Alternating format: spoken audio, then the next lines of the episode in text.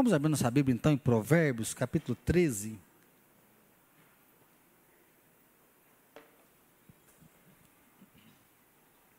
Provérbios capítulo 13, versículo de número 12.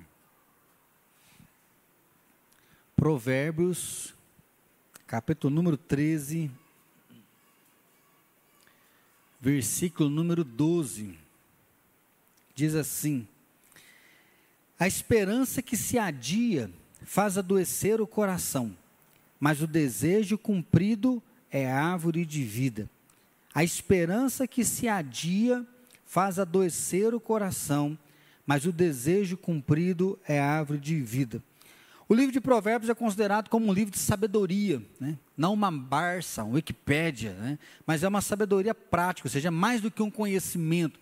Não é só algo que você grava, decora e guarda, mas é algo que se vive. Então, o livro de Provérbios é aquele livro que na rua, no trabalho, na escola, sentado no sofá, deitado na sua cama, andando na rua, fazendo um negócio, fazendo um almoço, mexendo nas panelas, buscando a presença de Deus, é um livro que nos ajuda a viver esse dia a dia, ter uma prática diária que ela é diferenciada. Uma prática que vai refletir realmente a glória de Deus e manifestar no dia a dia essa presença de Deus que caminha junto com a gente. Então Deus inspira Salomão para nos dizer e pensando justamente sobre esperança. Nesse mês de dezembro nós temos falado sobre esperança. Falado um pouco sobre sonhos, falado sobre essa visão, falado sobre o acreditar, falar realmente sobre o ter fé. Né? Eu brinco que é uma temática que eu sou apaixonado para poder falar de sonho, para falar sobre visão, para falar sobre essa expectativa daquilo que ainda vai conhecer. Né? E aí falar de fé é falar contra qualquer perspectiva, né? contra qualquer coisa que vem, e até nós vamos entregar agora um devocional para cada um dos irmãos da igreja, e a nossa expectativa para o ano que vem é de recomeçar. Né? Nós queremos que alguns projetos devem ser recomeçados, né? outras pessoas vão começar coisas novas, mas na expectativa de que Deus já está lá.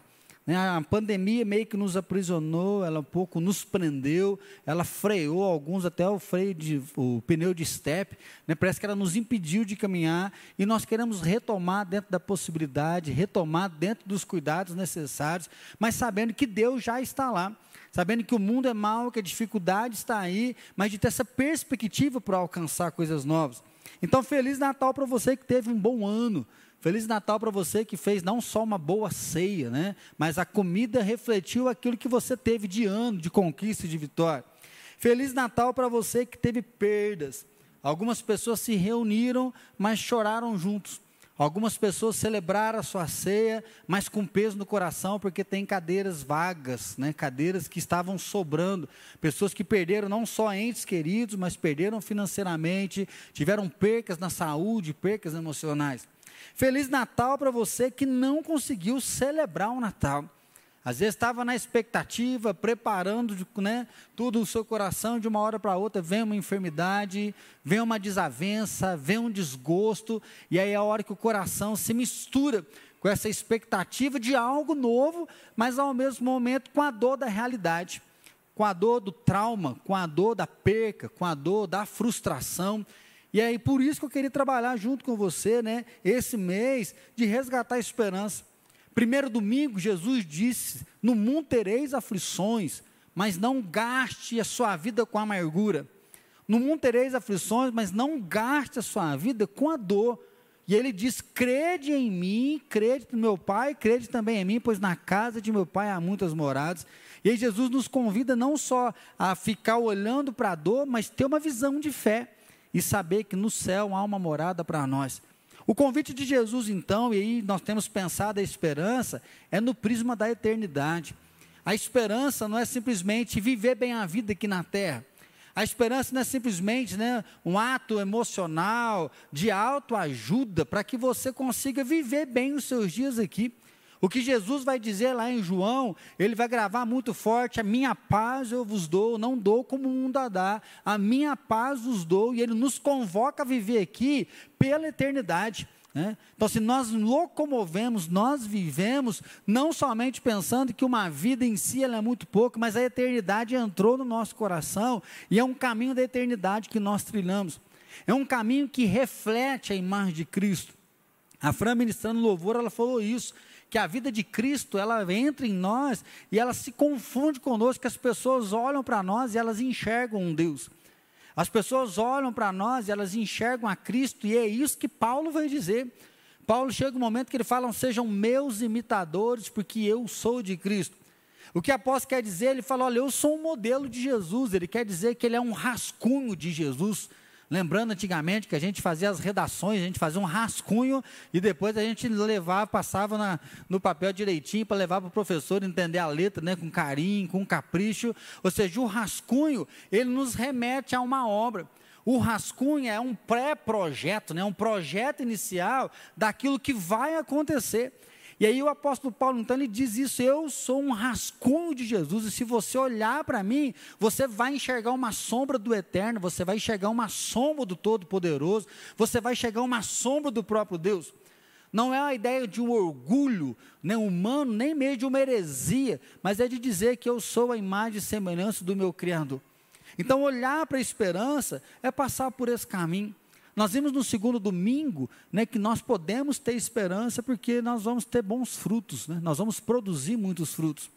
E nós vimos que a semente boa, ela cai num terreno bom e ela produz 30, 60 e 100 por um. A esperança é que o Evangelho não está preso, o Evangelho não está limitado. A palavra de Deus continua tocando o coração de pessoas, ministrando o coração de pessoas, ministrando a vida de pessoas. E aí naquela parábola nós vimos que às vezes a gente muda de lugar. Às vezes você foi um solo rochoso que não cresceu raiz, você foi um solo né, cheio de espinho, que até começou a ter uma ascendência, mas os, os problemas te sufocaram. Às vezes você foi aquele que caiu a semente no meio do caminho, você começou com Deus, saiu, aí você volta, começa com Deus, você sai de novo e você volta, e o diabo parece estar sempre arrancando isso, mas tem aquele dia que a semente caiu no seu coração. Você conheceu a Jesus, você floresceu, você batizou, e às vezes você começa a ficar cansado, desanimado, e aquele solo que era produtivo, ele começa a virar espinhoso, rochoso. E nós falamos domingo, segundo domingo, ou seja, cultive o seu coração, cultive o seu solo, porque nós podemos produzir. Alguns vão produzir 100%, outros vão produzir 30%, mas o que Jesus disse é que nós vamos produzir. Jesus disse que o solo, o bom solo, ele vai produzir. Ninguém precisa atingir, não, não é todo mundo que vai atingir o 100%, mas ele fala dessa produção. O Kelsey falou dessa ideia do coração, né? E o Kelsey brinca, né? Que ele, esqueci a palavra de novo, que só corre aí. É um pessimista, só lembro da recuperação, né? O Kelsey brincou que ele é um pessimista em recuperação, né? Então, se ele está em recuperação para trazer de novo a esperança. Não trazer só a realidade. Né? Eu já dou até um Feliz Natal para você que é um pessimista sem recuperação. Né? Você que veio aqui, mas já ficou ranzinza, né? já ficou com o coração duro, que a realidade é dura e não tem jeito mais de seguir em frente, não tem jeito de caminhar. E hoje eu queria trazer essa verdade que o Provérbios coloca para a gente. A esperança que se adia faz adoecer o coração. Aquilo que nós esperamos e demora muito para acontecer aquilo que nós esperamos e na hora de pôr a mão, joga para frente, na hora de pôr a mão, joga para frente, isso pode adoecer o coração. E aí, para mim, é esse grande entrave que nós temos de viver a eternidade no planeta Terra. Porque nós falamos de esperança, falamos de nova vida, falamos dessa perspectiva de andar junto com o eterno, quando dá um BO no casamento? Quando há uma treta, que aquele negócio parece que não resolve, aí um ano, dois anos, dez anos, vinte anos, até quando que eu tenho que aguentar isso? Como falar de um casamento, né? Que aquilo que é a herança do Senhor são os filhos. Parece que essa herança começa a ser né, mais uma, uma chacote, aí o filho começa a tomar uma decisão errada, você preocupa com o filho, parece que ele não se dá bem, e ao invés de buscar um bom caminho, ele vai dando cabeçada, dando cabeçada, dando cabeçada, e o coração desse pai é aflito. Como falar de esperança, um lugar onde a enfermidade tem vindo, tem machucado famílias, tem ceifado famílias. Como falar de esperança nesse mundo onde uma pessoa bêbada vai lá, bate o carro num pai de família e deixa agora filhos sem dinheiro, sem ter um pai para sustentar, alguém para cuidar? Como falar de esperança num lugar onde o abuso está em voga, onde o feminicídio está por aí, onde a gente vê essas feridas né, de um rir do outro, um machucar o outro por causa do orgulho humano? Como falar de esperança no meio de tudo isso? E aí sim o provérbio diz que, da mesma forma que a esperança adiada adoece, ela diz que o desejo cumprido é a árvore da vida. Que aquilo que se realiza, que aquilo que se completa, que aquilo que se conquista, ela produz realmente vida. E aí vem essa expressão da árvore da vida, que está produzindo fruto de vida. Então nós temos fruto de esperança, nós temos frutos né, de expectativas, fruto de alegria, de júbilo, fruto de contentamento. E eu queria fazer uma ponte desse texto justamente com o Natal, porque no Natal nós celebramos que Jesus nasceu. O Natal nós celebramos glória a Deus nas alturas e paz na terra entre os homens, por quê? Porque Jesus nasceu. E se há Natal, quer dizer que ele veio. Se ele veio, nós celebramos muitos milagres. Se ele veio, nós celebramos muitas libertações. Se ele veio, nós celebramos que ele olhou para a mulher, ele olhou para a prostituta, ele olhou para aquele que era escravo, ele olhou para aquele que era rico, ele olhou para aquele que era ladrão. Se nós celebramos o Natal, nós celebramos que ele libertou processos endemoniados, ele fez milagre de multiplicar pão. Se nós celebramos o Natal, nós celebramos que ele foi crucificado ao terceiro dia, ele ressuscitou e ele fez algumas aparições, ele faz um churrasco para conversar com Pedro e depois ele é assunto aos céus. O Natal é um marco para nós, simbólico de que Deus colocou os pés na terra. O Natal, então, ele vem como esse símbolo de um Deus que prova o seu próprio amor, um Deus que vem viver as nossas dores, que vem passar e sofrer as nossas tentações, mas que ele vence tudo isso, né, por amor a nós e para mostrar que ele veio nos salvar, veio redimir do nosso pecado, ele veio dar uma nova chance. Ele veio dar um novo recomeço, ele veio dar uma nova história, ele veio dar uma nova vida. E aí, enquanto o mundo prega a dificuldade, a dor, o pesar, como ter filho nessa época, como criar filho agora, o que é que vai ser dos nossos filhos daqui a uns anos, olha que jeito que o país está, olha que jeito que o mundo está. O Natal nós celebramos que Deus continua presente então, nossos filhos podem ter uma boa base, o país pode ser cuidado, porque, porque Deus continua governando a história, Ele continua sendo Senhor. Se não houvesse Natal, só ia ter troca de presentes. Se não houvesse Natal, só o Papai Noel que ia continuar sendo famoso. Mas o Natal é um marco da nossa esperança. E aí sim, se a realização ela é uma árvore de vida, como cristãos nós celebramos que Jesus é a nossa realização. Ou seja, Jesus ele é o centro, Jesus ele é o começo, Jesus ele é o fim, Jesus é aquele que está sustentando o planeta Terra na palma de suas mãos, a nossa vida depende dele, nós aguardamos a volta dele, ele é o nosso amado. Entre milhares, Ele é aquele que renovou a nossa esperança e que a cada dia a misericórdia dele se renova. Então é possível ainda ter esperança, é possível ainda renovar o nosso coração, não só com a mudança de calendário. Sempre essa brincadeira, ah, muda o ano, o que, que muda? A gente só muda que fica mais endividado e mais gordo. Geralmente as duas coisas mais certas que existem na virada do ano, né? É que você tem que parcelar um tanto de presente e você come muito e fala, meu Deus, chegou janeiro, agora, agora tem que fazer dieta na marra, né? E aí a única coisa que muda, mas parece que a cabeça da gente fica, ufa, adeus ano velho, né? Então, assim, muito mais do que uma mudança de calendário, é saber que Jesus, Ele é o cumprimento.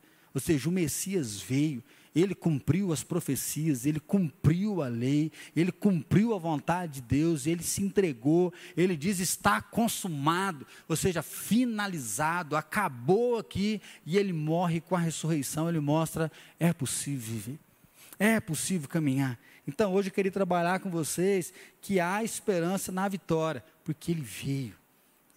Há esperança na vitória. Nós cremos num Deus que é vitorioso, nós cremos num Deus que venceu a morte, nós cremos que é possível sim alcançar milagres. É possível ver milagres acontecendo na nossa casa, é possível experimentar milagres na saúde física, emocional, financeira e espiritualmente. Milagres ainda são possíveis. É possível mesmo, em meio à dor, à dificuldade, continuar firmado nele, porque porque ele cumpriu. Jesus é o cumprimento de Deus para nós. Jesus é essa árvore da vida, Ele é o pão da vida, Ele é a fonte da água da vida. Jesus é esse que nos move, nos comove e nos faz viver por Ele todos os dias. É possível então olhar para isso dessa maneira? Queria pensar com você primeiro. Cure o seu coração. Se a palavra de Deus diz que a esperança que se adia faz adoecer o coração, nós precisamos de cura. Porque às vezes você é uma pessoa que já batalhou muito, mas deu tudo errado.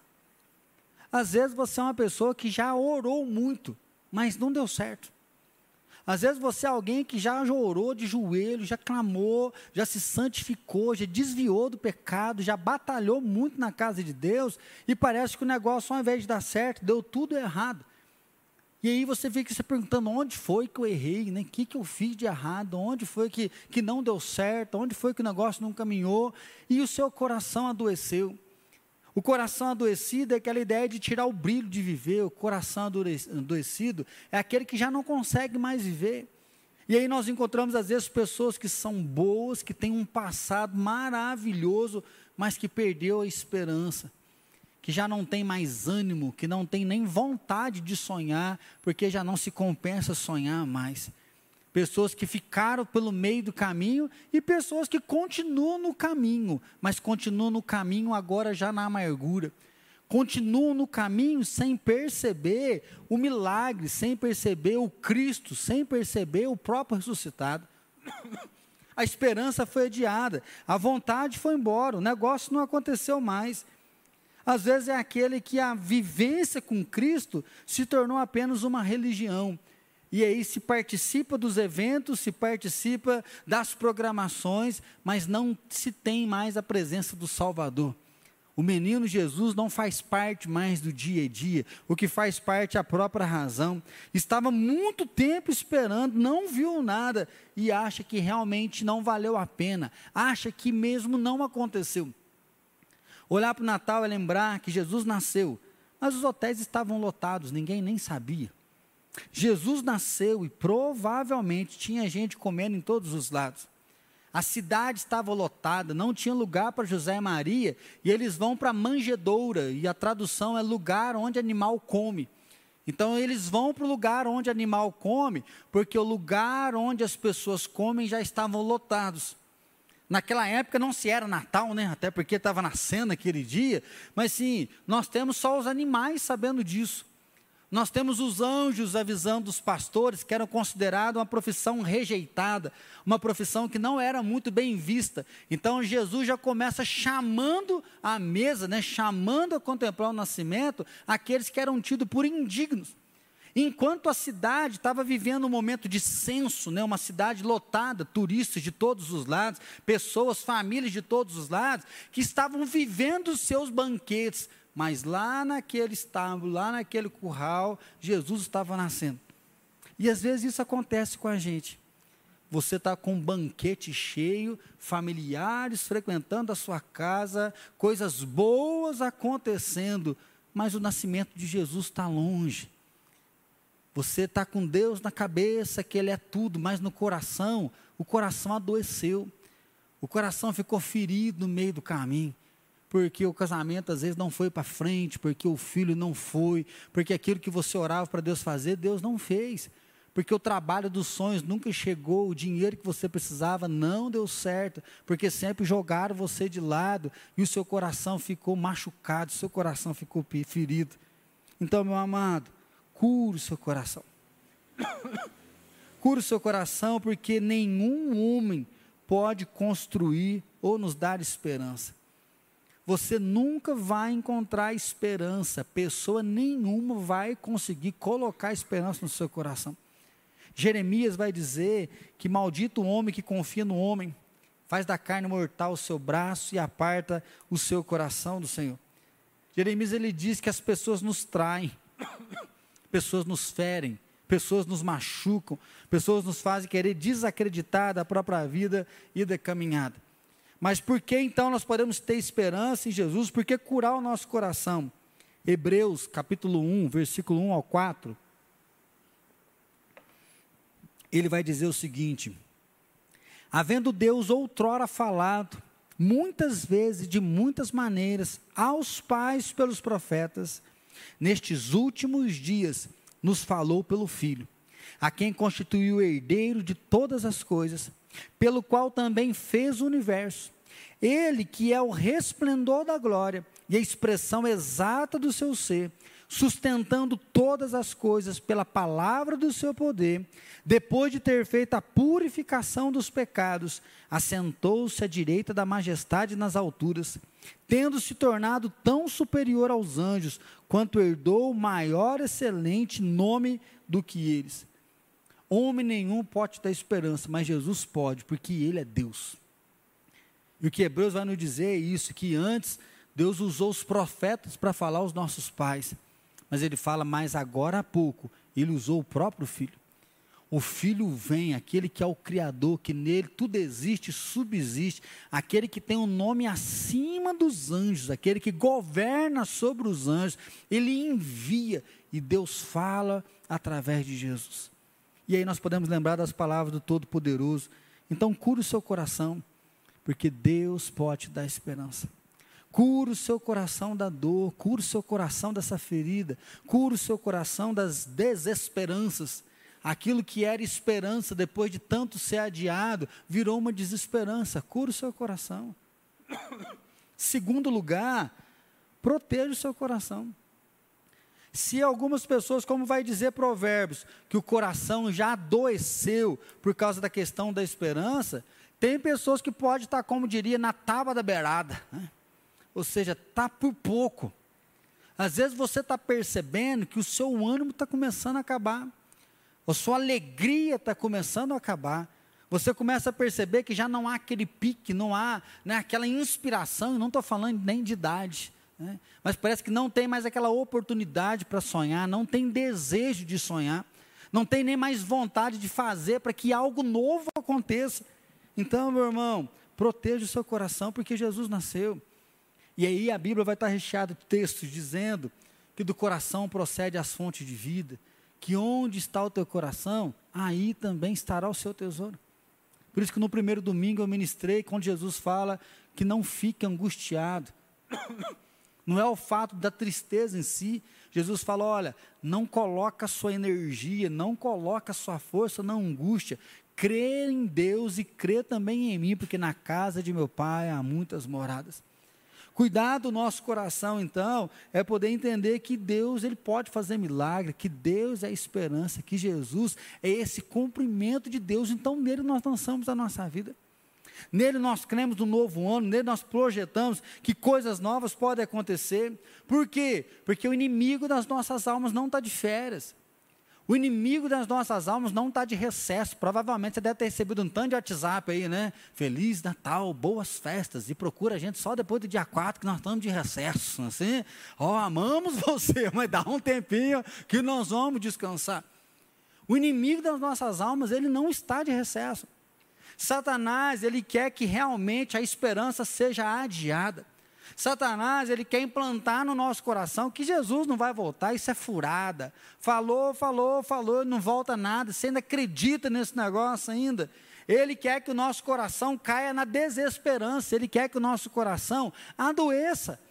Que realmente não tem mais chance, não tem mais jeito, que ninguém pode fazer nada, que você pode desistir, põe um ponto final nisso.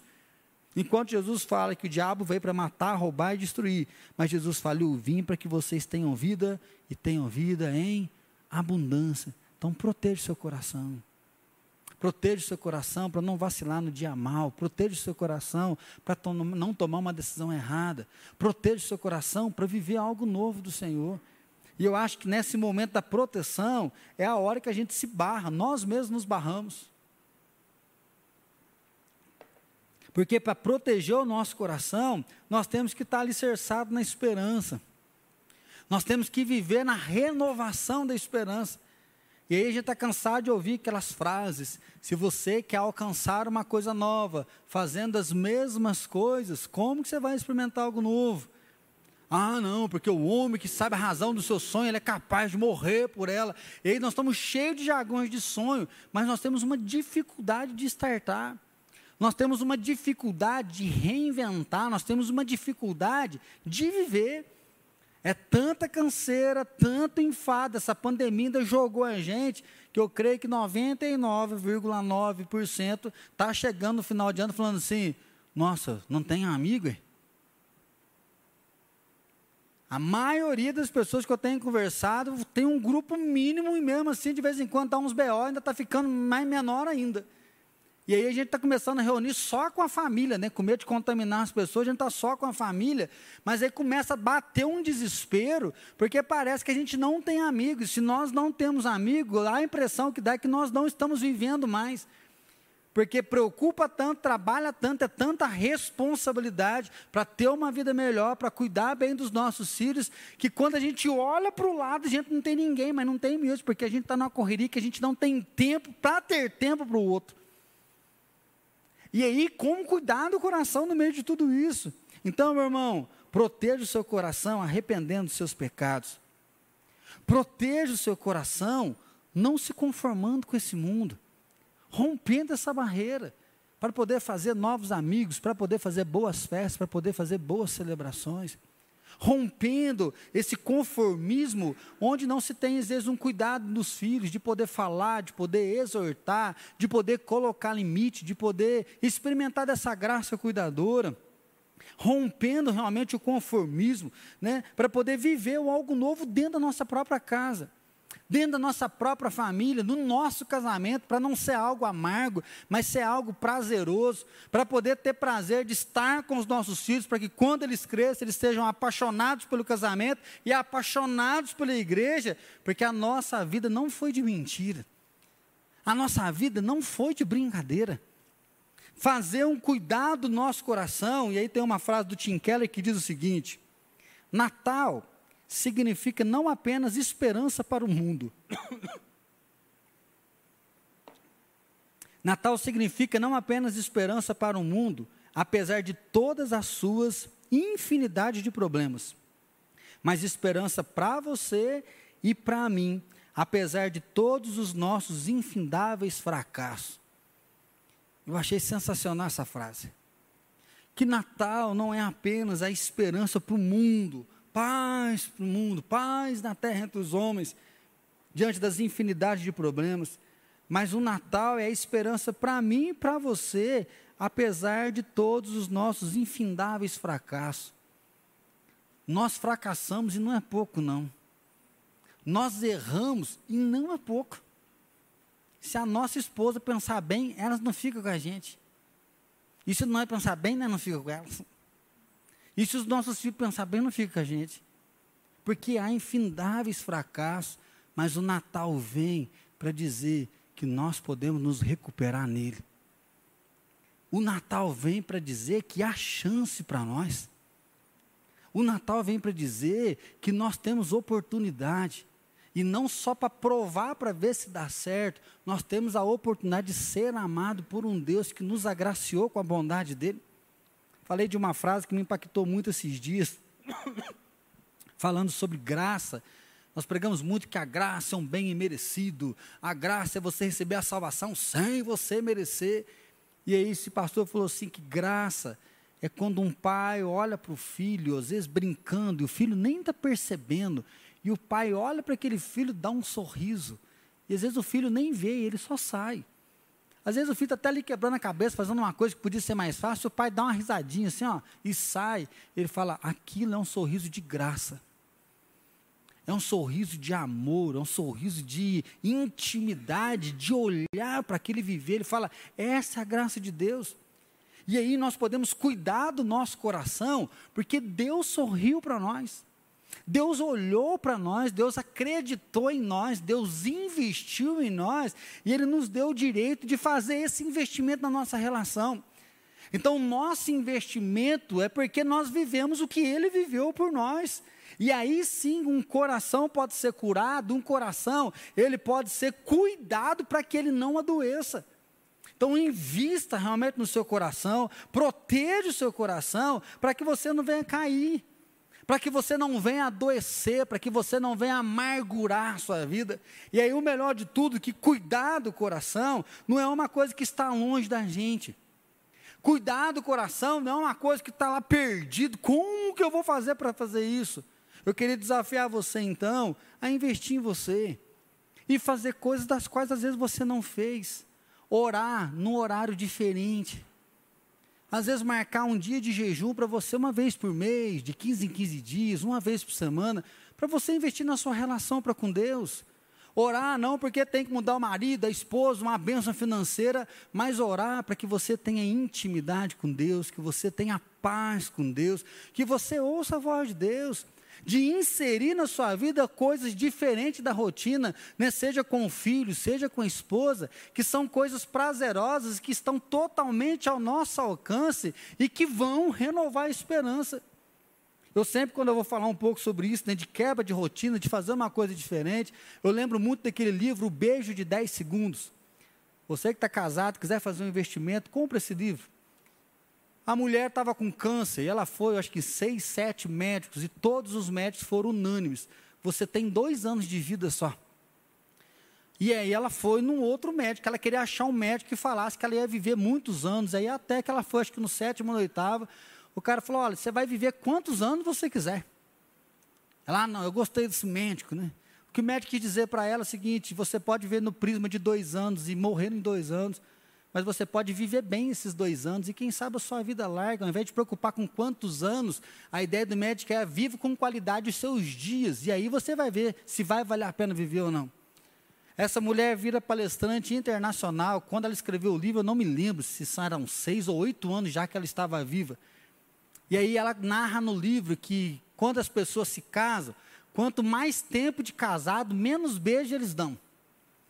Diz que tem muitos casais que já não beijam mais, dá só uma bitoca, parece dois isopor. Que já acabou com esse negócio. Ela fala assim: você quer melhorar a sua relação, você precisa dar um beijo de 10 segundos. O dia que eu ouvi falar sobre esse livro, tem um pastor que eu gosto muito, eles que fez uma reunião do conselho dele, foi uma reunião bem acirrada, e eles demoraram, a reunião era para acabar em um certo horário, eles atrasaram mais de uma hora. Na hora que acabou a reunião, disse que o pastor foi para os presbíteros, todo mundo hoje vai sair daqui e vai dar um beijo de 10 segundos, independente de onde vier, do jeito que tiver, vai chegar em casa, agarrar a mulher e vai juntar ela lá em 10 segundos. Aí disse que um mais de idade, cabeça branca, começou a balançar a cabeça, falou, pastor, você não sabe o que você está falando, pastor. Eu marquei de ir no shopping com a minha mulher, já estou uma hora atrasada, ela queria muito isso, você não está entendendo, muito ir no shopping. E falou, se eu já vou, já vou chegar atrasado, já vai dar B.O. Se eu fizer um negócio desse, mas sob tuas palavras lançarei minhas redes, né? E o combinado era esse, e ele foi. Diz que passou, né, uma semana, e se encontraram. Ele falou, aí, falou, pastorzão, o senhor não acredita. Na hora que eu abri a porta da sala, ela já vê que aquele zoião vermelho, que todo marido sabe que jeito que é, e ela já vê, você atrasou, onde se viu, do jeito que ela viu, eu voei para cima dela, agarrei ela. E aí, um, eu fui contando para trás, dois, ela dando murro, me empurrando, e eu juntando, e ela barrando. Mas, pastor, quando deu seis, ela parou de dar murro, sete, ela parou de me empurrar. E nós ficamos 20 segundos, pastor. Não fomos no shopping, nada. Deixamos para comprar outro dia. E o negócio aconteceu. É. Isso foi verdade. Porque eu queria mostrar para você é que cuidar do coração está perto de todos nós. Cuidar do coração está ao nosso alcance. A vida está tão difícil, o mundo realmente está mal, mas Jesus nasceu. A esperança nasceu contra a esperança. É o verdadeiro, é o Salvador. Mas não é isso o filho do carpinteiro. Tem pessoas debochando, pessoas desacreditando, pessoas ridicularizando, mas tinha pessoas se ajoelhando aos pés dele. Tinha pessoas subindo em cima da árvore. Tinha pessoas dizendo: vai na minha casa, que a minha filha vai morrer se o senhor não for lá. Tinha gente falando assim: se eu só tocar nas vestes dele, certamente eu vou ser salvo. Tinha gente lá no meio da rua: ó oh, Jesus, filho de Davi, tem compaixão de mim. Enquanto muitos ridicularizavam, outros correram contra a esperança. Outros não deixaram o coração nem adoecer, não deixaram o coração enfermar, mas contra toda desesperança, eles lutaram e eles alcançaram misericórdia, por quê? Porque Jesus nasceu, porque o Salvador nasceu, ele está vivo. Então, em último lugar, meu irmão, beba da água da vida, porque Jesus nasceu. Cure o seu coração, proteja o seu coração mas também beba da água da vida. E aqui o Provérbios vai dizer que aquilo que cumpre é como uma árvore da vida. Então nós queremos que uma árvore da vida, ela está sempre produzindo frutos, ela está sempre se renovando, ela está sempre se alegrando. Mas quando nós vamos para o Novo Testamento, o que Jesus diz? Eu sou o pão vivo que desceu do céu. Se alguém comer, vai viver eternamente. Jesus fala para aquela mulher samaritana: se você soubesse com quem você está falando, você ia pedir água para mim, e do seu interior iam fluir rios de água viva. Jesus, ele fala que ele pode dar água, e a, a quem beber dessa água jamais vai ter sede. Nós podemos voltar para o Antigo Testamento e lembrar do Salmo 1. O justo é como árvore plantada junto a ribeiros de água, cujas folhas não murcham e no devido tempo dá o seu fruto. Sabe qual é o problema nosso?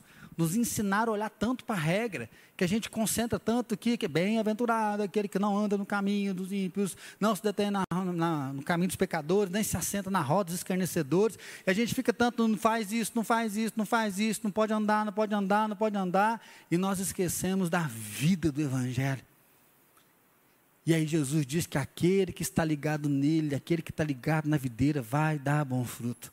O salmista lá narrou que, que aquele que está ligado em Deus é como uma árvore plantada junto a ribeiros de água, cujas folhas não murcham, que no devido tempo vai dar o seu fruto. Eu tenho uma preocupação muito grande de perder a paixão. Né? Sempre comento isso aqui com vocês. Que um dos meus sonhos de consumo é poder envelhecer, mas ter brilho nos olhos. Não deixar que o coração adoeça, não deixar que o coração fique enfermo, que as dores da vida nos machuquem.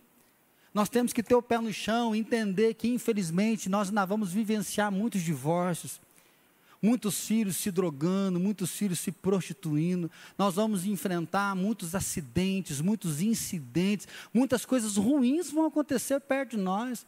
Nós vamos perder muitas pessoas e nós mesmos podemos sofrer muitas coisas. Mas a palavra de Deus diz que aquele que está nele vai prevalecer aquele que está nele vai permanecer. Por quê? Porque sim, Jesus nasceu. Ele é aquele que veio cumprir a palavra de Deus. Ele é a nossa promessa. É por isso que nós podemos lembrar de Caleb, 85 anos, falando para Josué: Josué, do mesmo jeitinho que eu saí do Egito, quando eu tinha 40 anos, eu estou no gás não precisava lutar, não, mas eu quero subir naquele monte lá, eu quero Hebron na minha mão, e nós vamos derrubar aquele gigante. Que coisa fantástica, gente. Com 85 anos, quer ir para o pau, quer ir para a guerra. Com 85 anos, não quer pendurar a chuteira, por quê? Porque tem esperança porque entende que não é simplesmente uma vida terrena, porque entende que a eternidade brotou no coração, ou seja, a salvação veio no Egito, libertou, agora eles estão na terra prometida, e se eles estão na terra prometida, eu estou aqui para conquistar, eu estou aqui porque a vitória está na minha mão, e eu não paro com isso. Que coisa fantástica é ver Simeão, né, já era idoso, recebe uma promessa: você não vai morrer sem ver o Salvador.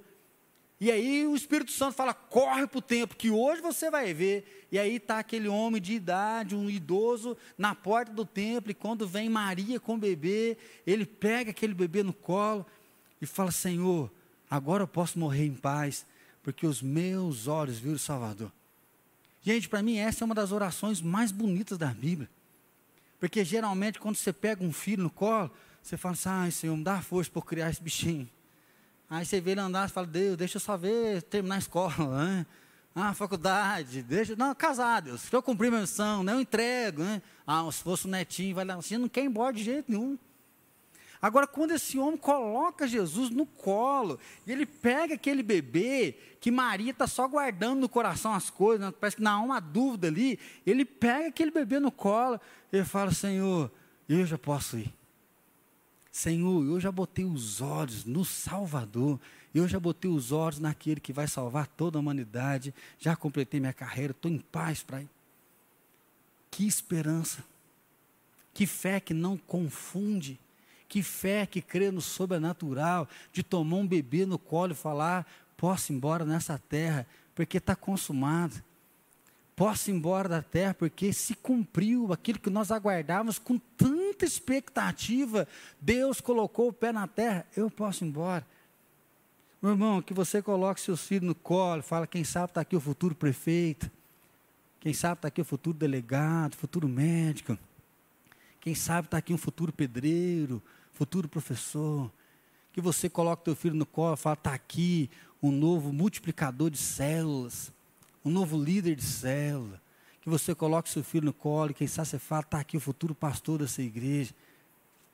Meus irmãos, que coisa gostosa é olhar e ver que Deus tem trazido pessoas, que Deus já vinha trazendo pessoas. Por quê? Porque o futuro da igreja estava garantido. Hoje corta o nosso coração ver que nós estamos com poucas crianças. Nós já tivemos mais de 60 crianças vindo aqui.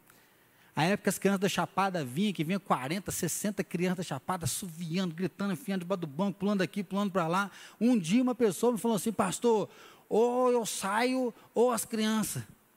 Eu falei, então, minha irmã, Deus te abençoe, foi um prazer, só já tem Jesus, só pode ir embora, porque as crianças não têm, então não fica com elas.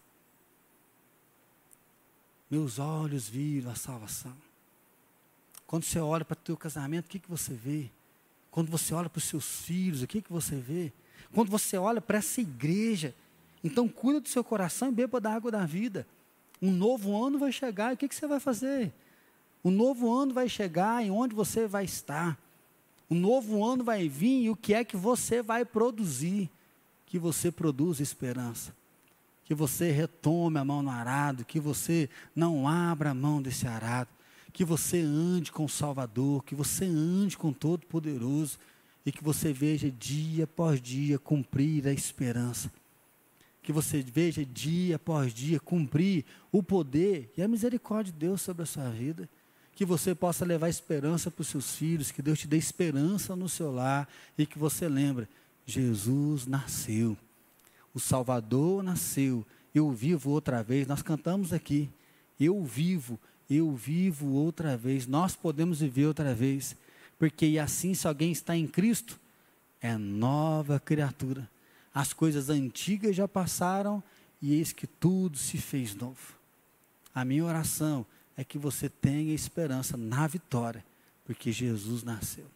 Esperança na vitória, porque Ele é o Rei que cumpriu todas as promessas e vai cumprir todas as promessas na nossa vida. Senhor Jesus, muito obrigado, porque nós podemos esperar em Ti nós temos segurança, nós temos paz de que nada pode nos abalar. Às vezes alguns problemas vêm, alguns ventos fortes, ó Deus, vem tentando nos estremecer, nos tentando fazer retroceder. Mas na tua palavra nós temos paz, na tua palavra nós temos segurança. Na tua palavra nós cremos que é possível sonhar, planejar, projetar. No Senhor é possível, Deus, ter boas expectativas do novo ano, sabendo que o Senhor é com cada um de nós. Assim, Pai, dá graça para vivermos mais uma semana. Senhor, que a tua bondade, que a tua graça venha nos acompanhar. E assim, Espírito Santo, traz cura ao coração, traz renovo, Pai, traz sonhos Ó oh, Deus, faz-nos sonhar com a tua obra, sonhar com os teus projetos, sonhar com a nossa casa, sonhar com os nossos filhos, sonhar com a nossa cidade sendo tomada pelo avivamento do Senhor. Pai de amor, toma mesmo o nosso coração. Queremos ter sonhos vindo do céu, Pai, da eternidade invadindo cada um de nós. E assim que a graça maravilhosa de Jesus Cristo, Senhor e Salvador nosso, que o amor do Pai Todo-Poderoso, que a paz do Espírito Santo seja derramada sobre cada um de nós e sobre todos os nossos irmãos espalhados na face da terra, hoje e para todos sempre. Amém, Senhor.